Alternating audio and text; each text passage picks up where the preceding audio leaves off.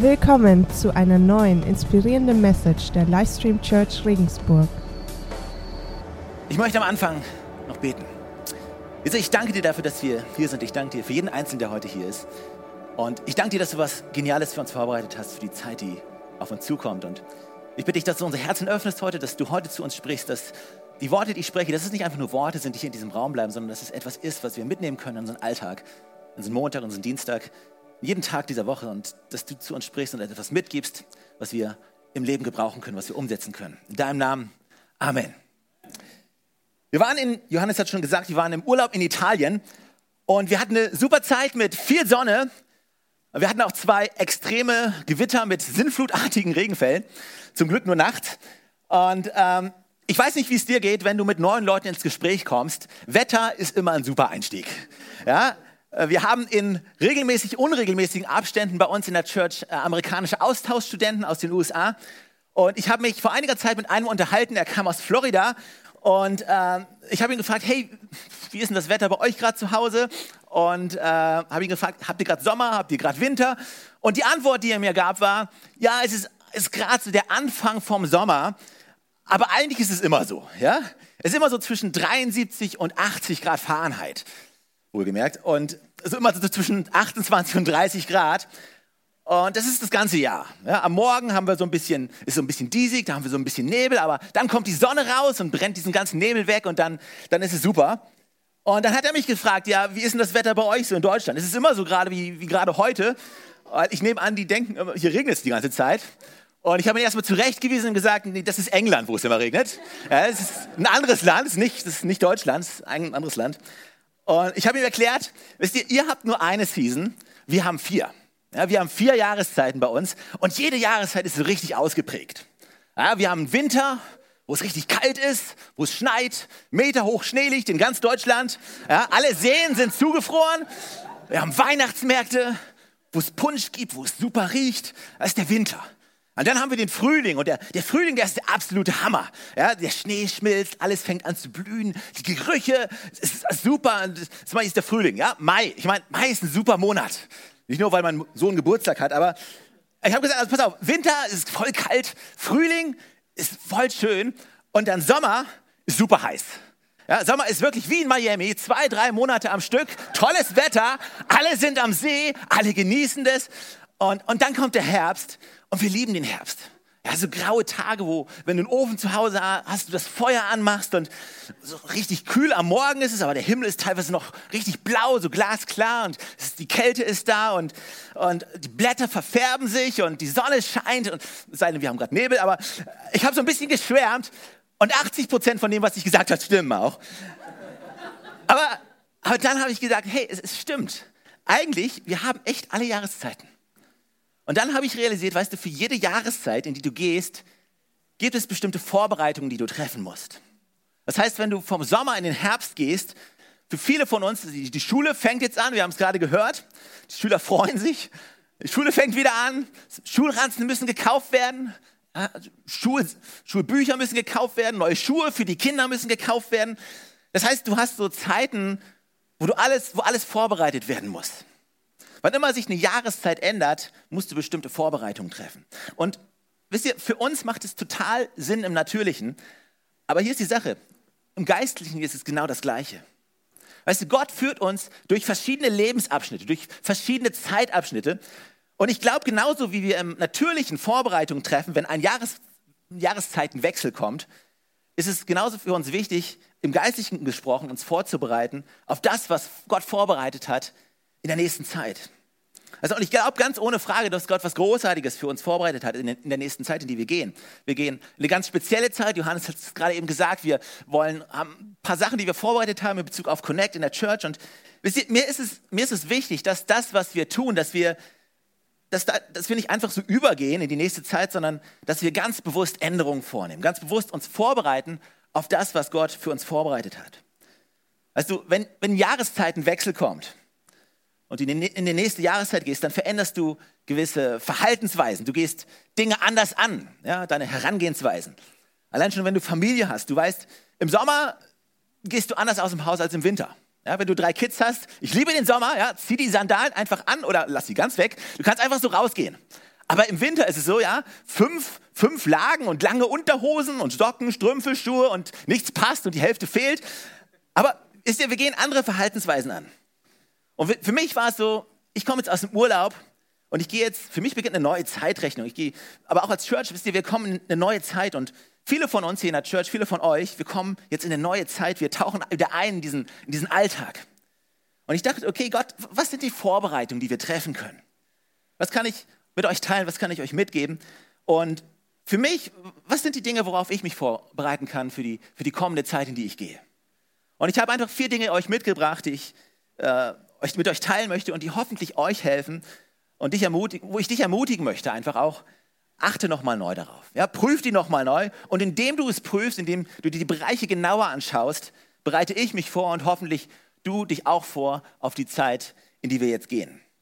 Und hier ist der erste, der erste Bereich oder der erste Punkt. Ich habe ihn genannt, das Lied deines Herzens. Das Lied deines Herzens. Im Psalm 45, Vers 2, da steht folgendes. Mein Herz ist erfüllt von schönen Worten. Dem König will ich meine Lieder vortragen. Meine Zunge gleicht der Feder eines schreibgewandten Menschen. Mein Herz ist erfüllt von schönen Worten. Wovon ist dein Herz erfüllt? Was füllt dein Herz jetzt in diesem Moment? Also, wir glauben und wir reden oft darüber und wenn du Teil dieser Church bist und wenn du mich hin und wieder predigen hörst, dann dauert es nicht lange, bis ich Sprüche 4, Vers 23 zitiere. Mehr als alles andere bewahre dein Herz, denn in ihm entspringt die Quelle des Lebens. Also, unser Herz ist sowas von entscheidend. Unser Herz ist dort, wo die Beziehung zu Jesus entsteht. Unser Herz ist das Zentrum von all dem, was Gott machen möchte. Und hier ist meine Frage. Welches Lied singt dein Herz gerade? Von welchen Worten ist dein Herz erfüllt? Und ich glaube, dass, dass Gott wirklich möchte, dass du prüfst, weil, weißt du, hier ist die Sache aus dem Überfluss, Lukas, Lukas Evangelium, Kapitel, Kapitel 6, aus dem Überfluss des Herzens spricht der Mund. Von was auch immer dein Herz gefüllt ist, das wird irgendwann aus deinem Mund fließen. Und in Sprüchen steht, dass in unseren Worten, dass, dass, oder dass die Macht über Leben und Tod in unserer Zunge liegt. Das heißt, wovon dein Herz erfüllt ist, gefüllt ist, wird irgendwann dazu führen, dass du es aussprichst. Und was du aussprichst, hat die Kraft oder er hat die Kraft, Leben zu bringen, aufzubauen oder zu zerstören, Tod zu bringen. Und hier ist meine Frage, in die nächste Zeit, in die du die gehst, in, die wir gehen, du gehst mit deiner Familie, die du alleine gehst, was willst du bringen? Weil alles beginnt in deinem Herzen. Welches Lied singt dein Herz gerade? Weißt du, es ist so schnell, dass sich gewisse Dinge in unseren Herzen einschleichen, ohne dass wir es wirklich, wirklich wollen, ohne dass wir es wirklich ähm, bewusst machen. Aber wie schnell wird man ein bisschen zynisch? Wie schnell schleicht sich ein bisschen Sarkasmus in den Dingen ein, die man sagt? Wie schnell wird man ein bisschen bitter und eine gewisse Hoffnungslosigkeit findet sich wieder in den Worten, die wir sprechen. Im 2. Korinther 15, Vers 5, da schreibt Paulus folgendes: Stellt euch selbst auf die Probe, um zu sehen, ob ihr im Glauben gefestigt seid. Prüft, ob ihr bewährt seid. Was ist in deinem Herzen? Was trägst du in deinem Herzen? Weil das, was in deinem Herzen ist, das wird entscheidend sein, was Gott tun kann in den nächsten Wochen. Weißt du, hier ist die Sache, weil wir hören es ja so oft und es ist easy zu sagen, ja, pff, also meinem Herzen geht es eigentlich gut. Also Big Picture passt eigentlich. Es gibt niemanden, auf den ich so super, super, super, super sauer bin, dem ich vergeben müsste. Es gibt ein paar Leute, die nerven mich ein bisschen, die sind ein bisschen ätzend, aber ansonsten passt es eigentlich. Aber hier ist die Sache. Also das ist wie, wie, wie Frühjahrsputz. Das ist wie Frühjahrsputz machen. Okay? Äh, keine Ahnung, wie gut du putzt. Ähm, also wenn ich putze, ja, wenn ich putze. Aber wenn ich putze, hey, hey, Fußboden kann ich gut, ja? Den Rest lass lieber sein. Wo bin ich? Äh, aber, weißt du, wenn du, es gibt so gewisse Ecken in deinem, in deinem, in deinem Haus, in deiner Wohnung, und jeder, du weißt, wovon ich spreche, ja? Es gibt gewisse Räume, gewisse Ecken, wo du nicht so genau hinschaust. Ja, weil es sieht ja eh keiner. Ne, die Gäste sind oben im Wohnzimmer, okay, das passt. Aber dein Keller oder die Abstellkammer oder die kleine Kammer neben der Küche, dieser kleine Raum, der eigentlich für nichts wirklich Gutes da ist, aber wo sich in den letzten Monaten irgendwie was angesammelt hat, äh, weiß auch nicht, wo das herkommt. Aber einmal im Jahr hast du einen Frühjahrsputz und du gehst hin und nimmst wirklich alles raus, putzt überall. Und ich glaube, dass Gott uns herausfordert, mal einen Frühjahrsputz zu machen in unseren Herzen. nicht nur oberflächlich zu sagen, ah, es passt schon, sondern wirklich mal in die Ecken in deinem Herzen reinzugehen, da wo du nicht so oft hinguckst, mal zu prüfen, ob in irgendeiner Eck von deinem Herzen noch irgendwelche Spinnweben hängen oder irgendwelches Zeug liegt, was du hättest schon längst ausmisten sollen. Ich glaube, damit die nächste Zeit für dich ein Gewinn wird, für uns alle ein Gewinn wird und wir das rausziehen können, was Gott für uns vorbereitet hat, ist es wichtig, dass du auf das Lied deines Herzens hörst. Das Lied deines Herzens. Hier ist das Zweite. Die Kraft des Verborgenen. Die Kraft des Verborgenen. Weißt du, der entscheidende Faktor in unserem Leben ist nicht unbedingt das, was Leute sehen, sondern vielmehr das, was Leute nicht sehen. Was für dich persönlich entscheidend ist, in deiner Beziehung zu Jesus entscheidend ist, in deinem Leben entscheidend ist, in deiner Entwicklung entscheidend ist, in deiner Entwicklung von deinem Charakter entscheidend ist, ist nicht das, was Menschen sehen, sondern ist das, was keiner sieht. Wer du wirklich bist, findest du heraus, wenn du alleine bist. Wenn dich keiner beobachtet. Wenn du einfach alleine bist, dann findest du raus, wer du wirklich bist. Und ich glaube, Gott möchte genau an diesem Punkt an uns arbeiten. Weißt du, wir leben in einer Gesellschaft, wo, wo so viel Wert auf Äußerlichkeiten gelegt wird. Ja, wie, wie, gut sehe ich aus? Wie, wie gut ist das Bild, was ich male? Ja, was denken Leute von mir? Wie ist mein Status? Ja, wie viele Likes kriege ich auf Instagram, auf Facebook? Ja, und ich weiß auch, wenn ich kein guter Fotograf bin, es gibt genug Filter, die ich rüberlegen kann, sodass es aussieht, als wenn ich ein guter Fotograf wäre. Aber weißt du, Jesus hat Zeit im Verborgenen genutzt. Du, und wir leben in Zeiten, und ich bin selbst, weißt du, glaub mir, ich liebe dieses, wir brauchen die Gnade von Jesus Christus. Und es ist die Gnade und nicht das, was wir tun, was uns rettet. Es ist diese Gnadensmessage. Ist die Message, das ist die Message, die wir brauchen. Aber nur weil dort Gnade ist, heißt es nicht, dass dieses Gott suchen im Gebet ausgelöscht ist. Durch seine Gnade dürfen wir ihn jetzt suchen im Gebet. Jesus war die verkörperte Gnade und er hat Gott gesucht im Gebet. Er ist Stunden früher aufgestanden, als alle noch geschlafen haben, aber er ist aufgestanden, rumgelaufen und hat einfach Gott gesucht. Wann bist du das letzte Mal aufgestanden, früh oder bist länger wach geblieben, aber mit, mit der mit der Absicht, Gott zu suchen. Ja, wann hast du das letzte Mal so einen Moment gehabt, wo du im Verborgenen gekämpft hast um etwas? Weißt du, im Verborgenen werden Leiter geschaffen. Nicht auf der Plattform, nicht im Sichtbaren. Im Verborgenen werden Leiter geschaffen. Wie war das mit David? Ja, König David, der Goliath umgehauen hat mit diesem Stein, der richtig Gas gegeben hat. War das sein erster Auftritt? War das sein erster Kampf? Nein. In 1. Samuel Kapitel 17 sagt der König zu David, äh, komm, hör mal, was willst du denn? Ja, wer bist du denn? Du bist ein kleiner, schmuddeliger Junge. Das da ist ein geübter Soldat, in Kampfführung erprobt. Was kannst du da schon machen? Ja, und David war schockiert, hat gesagt, hey, hör mal, ich habe über Jahre hinweg Schafe gehütet. Und wenn dann ein Löwe kam und wenn dann ein Bär kam und eins von diesen Schafen gerissen hat, dann bin ich hinterher, habe ihn das Schaf entrissen. Und wenn sich der Bär dann gegen mich erhoben hat, dann, dann habe ich ihm am Bart gepackt, steht da. Cool, oder? Habe ich ihn am Bart gepackt und habe ihn erschlagen. Das heißt, ich habe den Löwen erschlagen, ich habe den Bären erschlagen. Der Typ hat keine Chance. Aber im Verborgenen hat er es gelernt. Was lernst du gerade jetzt im Verborgenen? Und irgendwann, wenn die Krise kommt, wenn die Herausforderung kommt, glaub mir, glaub nicht, ey, okay, dann werde ich soweit sein. Nein, nein, nein, nur sofern du es im Verborgenen jetzt tagtäglich machst. Jede kleine Herausforderung, jede Sorge, jedes Problem, jede Anfechtung, im Verborgenen werden Leiter geschaffen. Im Verborgenen werden Kämpfe gewonnen. Paulus schreibt im zweiten Korintherbrief, die Waffen, mit denen wir unseren Kampf führen, sind nicht die Waffen dieser Welt. Es sind Waffen von durchschlagender Kraft, die dazu dienen, im Einsatz für Gott feindliche Festungen zu zerstören. Mit diesen Waffen bringen wir eigenmächtige Gedankengebäude zum Einsturz und reißen allen menschlichen Hochmut nieder, der sich gegen die wahre Gotteserkenntnis auflehnt. Das ganze selbstherrliche Denken nehmen wir gefangen, damit es Christus gehorsam wird. Also das wahre Schlachtfeld, das ist nicht da draußen.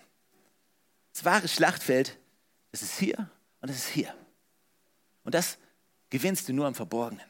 Ja, wenn eine Versuchung kommt, wenn eine Herausforderung kommt, wenn schlechte Gedanken kommen, hey, ich nehme, ich nehme sie gefangen mit den Waffen, die Gott mir gegeben hat, nämlich diesen Gedanken gefangen und bringe ihn zur Unterordnung von Jesus Christus, unter Jesus Christus. Ich, ich nehme ihn gefangen, ich lasse lass nicht zu, dass dieser Gedanke in mir drin bleibt. Aber das passiert nicht in der Öffentlichkeit. Das passiert im Verborgenen. Das ist im Verborgenen wo Kämpfe gewonnen werden. Also vielleicht versuchst du gerade einen Kampf zu kämpfen und versuchst ihn zu gewinnen und du versuchst mit allen Leuten darüber zu sprechen und deine Freunde zu holen, die dir dabei helfen sollen. Lass mich dir sagen, keiner kann diesen Kampf für dich kämpfen. Und wenn du genauso viel Zeit verbringen würdest zu beten, wie wenn du mit jedem darüber sprechen würdest, glaub mir, dann wärst du vielleicht nicht mehr da, wo du jetzt gerade bist. Im Verborgenen liegt die wahre Belohnung. Im Verborgenen liegt die wahre Belohnung. Was ich damit meine ist, Matthäus 6, wir hatten Anfang des Jahres, hatten wir diese Serie Fokus. Wenn ihr betet, wenn ihr gebt, wenn ihr fastet. Kann sich irgendjemand daran erinnern? Drei Leute, fantastisch. Okay, wenn ihr gebt, wenn ihr betet, wenn ihr fastet. Und dann steht hier, wenn ihr das tut, jedes Mal steht da, dann tut es nicht dort, wo alles alle sehen, sondern tut es im Verborgenen, wo es keiner sieht. Aber Gott, der in das Verborgene hineinsieht, der wird es sehen und der wird es belohnen. Du willst eine Belohnung haben? Die wahre Belohnung ist nicht das, was dir die Welt geben kann. Die wahre Belohnung ist das, was Gott dir geben kann. Und das findest du nur im Verborgenen. Was tust du gerade im Verborgenen, was keiner weiß? Deine ganzen geistlichen Aktivitäten, sind die alle nur in der sichtbaren Welt, dass alle es sehen? Dein soziales Engagement, ist es nur in der natürlichen Welt, dass alle es sehen? Also ich will dir Mut machen, such dir irgendwas, mach irgendwas, tu irgendjemandem irgendetwas Gutes und erzähl keinem davon. Noch nicht mal der Person, der du geholfen hast. Weil wenn du eine wahre Belohnung haben willst, die findest du nur am Verborgenen. Und ich glaube, für einige von euch, für uns und für mich, diese, diese, diese, die Kraft des Verborgenen muss einen komplett neuen Stellenwert bekommen in meinem geistlichen Leben. Das Lied meines Herzens, die Kraft des Verborgenen. Und hier ist der dritte Punkt, das anscheinend Unbedeutsame. Das anscheinend Unbedeutsame. Also oftmals liegen Gottes Geheimnisse, liegt Gottes Segen verborgen in dem anscheinend Unbedeutsamen. Diese unbedeutsamen Dinge, die du nicht beachtest, die du als letztes irgendwie versuchst zu machen, die für dich kein Gewicht haben. Aber ich glaube, dass Gott sehr, sehr gerne unbedeutsame Dinge nimmt, von denen wir denken, hey, sie sind unbedeutsam. Aber genau in diesen unbedeutsamen kleinen Dingen, die wir missachten, die wir verachten, die wir vielleicht gar nicht wahrnehmen, liegen oftmals Dinge versteckt, die Gott für uns vorbereitet hat. Also ich glaube ganz, ganz sicher, dass vielleicht bist du Geschäftsmann, vielleicht bist du Geschäftsfrau oder du bist angestellt irgendwo und bis zu diesem Moment gibt es irgendwas in deinem Leben, wo du sagst, hey, das, das ist unbedeutsam, das tue ich als unbedeutsam weg. Aber ich glaube, damit du einsteigen kannst in die Tiefe, die Gott für dich hat in den nächsten Wochen, ich möchte dich einfach mal herausfordern, mal auf die Suche zu gehen. Wo sind unbedeutsame Dinge in deinem Leben, wo du eventuell verpasst, was Gott tun möchte? Weil Gott liebt es, das Unbedeutsame zu nehmen und damit das Bedeutsame zu beschämen. Ich meine, Mose hatte einen Stab. David hatte einen Stein. Simon hatte den Kieferknochen von dem Esel, um eine Armee äh, zu besiegen. Der kleine Junge bei der Speisung von den 5000 hatte fünf Brote und zwei Fische. Die Witwe hatte ein bisschen Öl. Elia hatte eine kleine weiße Wolke. Was hast du, was klein aussieht, unbedeutsam aussieht, aber genau darin steckt Gott. Weißt du, Gott liebt das zu nehmen, was sonst niemand nehmen würde. Menschen auszuwählen, die sonst niemand auswählen würde. Ich meine, schau dir mal die Jünger an. Wer hätte die Jünger ausgewählt? Aber Gott hat sie ausgewählt, weil er liebt, das Unbedeutsame zu nehmen. 1. Korinther 1, Vers 27, da steht, was töricht ist in den Augen der Welt, das hat Gott erwählt, um die Weisen zu beschämen. Und was schwach ist in den Augen der Welt, das hat Gott erwählt, um zu Schanden zu machen, was stark ist. Und das Unedle der Welt und das Verachtete hat Gott erwählt, und das, was nichts gilt, um zunichte zu machen, was etwas gilt, damit sich vor ihm kein Mensch rühme.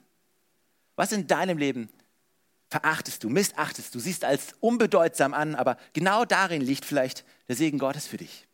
Mach dich auf die Suche. Ich weiß, ich werde mich auf die Suche machen. 1947 kam eine kleine, unbedeutende Nonne, stand an einem Bahnsteig. 1947, der, der Dampf von der Dampflok senkte sich und dort steht die kleine Nonne, dieser kleinen braunen Tasche an diesem Bahnsteig. Keiner hat sie abgeholt. Keiner hat sie erwartet.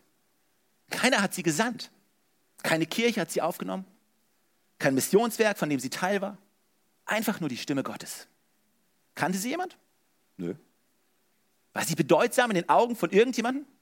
Nö. Einfach nur, weil Gott zu ihr gesprochen hat ist sie nach Kalkutta gegangen. 1947. 50 Jahre später ist ihr Gesicht auf dem Frontcover vom Time Magazine und sie wurde gewählt zur Person des Jahrzehnts. Nur ein paar Jahre später wurde sie gewählt zur Person des Jahrhunderts. Aber alles begann in der Unbedeutsamkeit. Keiner hat ihr zugejubelt, keiner hat geschrien, keiner hat sie angefeuert. Also so oft warten wir darauf, dass irgendjemand kommt und uns sieht, dass endlich jemand kommt und uns anfeuert, dass wir von irgendwoher Wertschätzung bekommen. Komm, und deine Wertschätzung liegt in, nicht in dem, was dir diese Welt geben kann, was dir dein bester Freund geben kann. Deine Wertschätzung liegt in Jesus Christus alleine, dass du seine Stimme hörst. darin, dass er sein Leben für dich gegeben hat, darin, dass du jetzt in dieser Stärke nach vorne gehen kannst. Und vielleicht, vielleicht denkst du, du bist unbedeutsam. Vielleicht glaubst du, du bist, du bist töricht und in dir steckt nichts. Aber Gott, Gott liebt es, diese Leben zu nehmen. In dir steckt mehr, als du glaubst. Mach dich auf die Suche nach diesem Unbedeutsamen. Weil Gott will dieses Unbedeutsame nehmen und etwas sehr Bedeutsames verändern durch seine Kraft.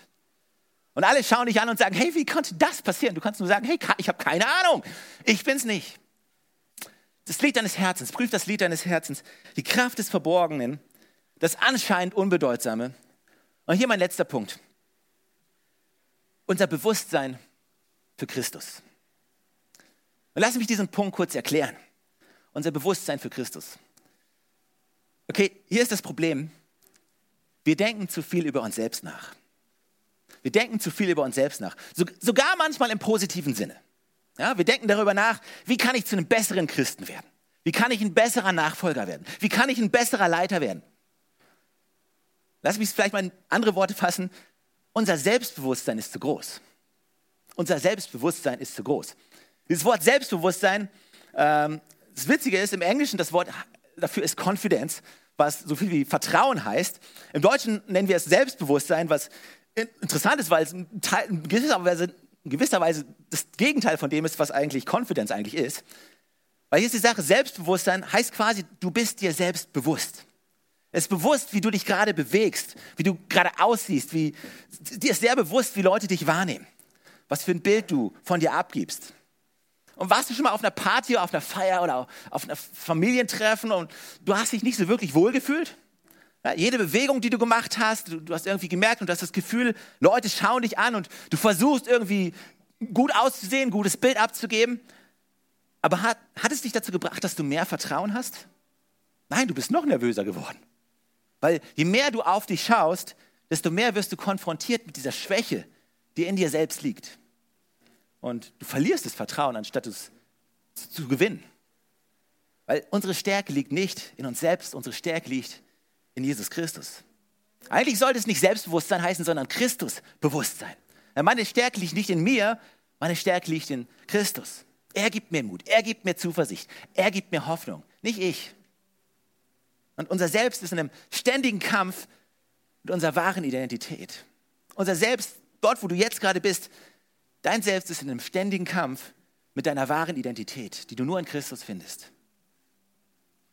Und das Witzige ist, weißt du, dann kommt die Welt hin und sagt, hey, du hast ein schlechtes Selbstbewusstsein.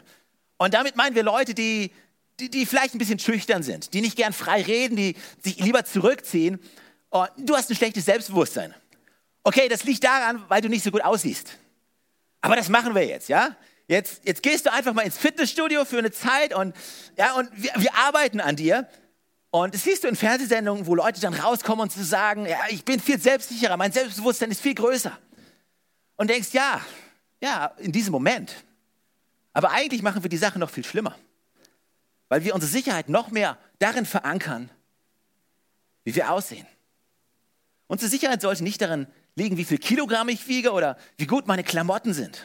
Also deine Sicherheit im nächsten Vorstellungsgespräch, die, liegt, die findest du nicht darin, dass du einen neuen Anzug anziehst dass du neue Klamotten gekauft hast. Deine Sicherheit liegt in Jesus. Und dann ist es wurscht, ob du gerade einen Hugo Boss Anzug anhast oder einen H&M Anzug. Was Gott möchte, wenn Gott möchte, dass du diesen Job bekommst und wenn du Sicherheit in Christus findest, ja, dann wirst du diesen Job bekommen. Als wenn ein Anzug über deine Zukunft bestimmen könnte. Lass es mal ein bisschen real werden.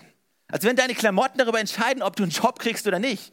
Glaub mir, Gott ist größer als deine Klamotten. Und ja, hoffentlich hat er dir ein bisschen Gefühl für Exzellenz gegeben und du läufst nicht rein in deinen letzten Lumpen, sondern du bist exzellent und bist ein guter Verwalter von dem, was dir Gott gegeben hat. Aber wir machen uns doch nicht davon abhängig. 2. Korinther 5, 17, dort steht, wenn jemand in Christus ist, dann ist er eine neue Schöpfung. Dieser Spruch, Kleider machen Menschen, vergiss es. Christus macht Menschen. Weißt du, vielleicht sagst du, ich will endlich, dass er mich wahrnimmt. Also kaufe ich mir neue Klamotten, dann bin ich selbstsicherer. Vergiss es. Verbring mehr Zeit mit Jesus und du wirst attraktiv und du wirst sicher und du wirst ruhig. Jesus selbst hat gesagt, kommt alle zu mir, die ihr schwer beladen seid und mühselig seid. Ich will euch Ruhe geben. Wahre Sicherheit findest du in Christus. Und lass uns in den nächsten Wochen, in die wir gehen, neues Christusbewusstsein entwickeln. Kein Selbstbewusstsein, nicht? Ich bin der, der was Geniales reißt. Nein, er ist der, der etwas Geniales für mich gerissen hat. Und in ihm darf ich stehen. In seiner Gnade, in seiner Stärke. Aber es ist Christus und es ist Christus alleine. Kein Mensch kann sagen, ich kann mich selbst retten. Nein, nein, es ist Christus, der rettet.